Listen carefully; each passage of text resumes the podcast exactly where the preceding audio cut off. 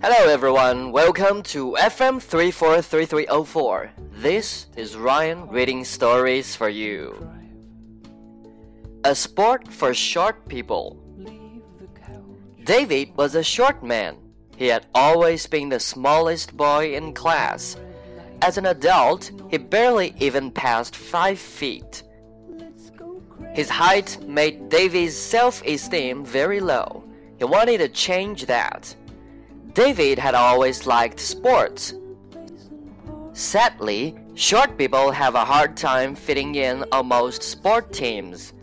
Have you thought about becoming a horse jockey? asked a friend. David decided to give it a try. The next day, David visited the local racetrack. David didn't even get a chance to introduce himself. Three people came up to ask if he was interested in joining their racing team. His height was finally a huge advantage. David fit right in.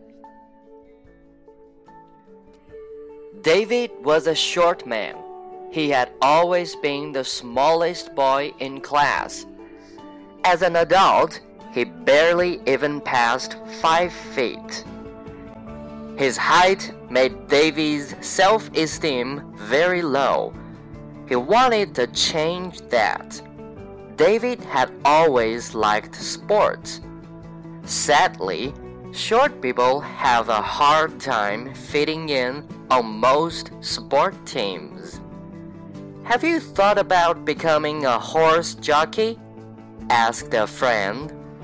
David decided to give it a try. The next day, David visited the local racetrack. David didn't even get a chance to introduce himself. Three people came up to ask if he was interested in joining their racing team. His height was finally a huge advantage. David fit right in.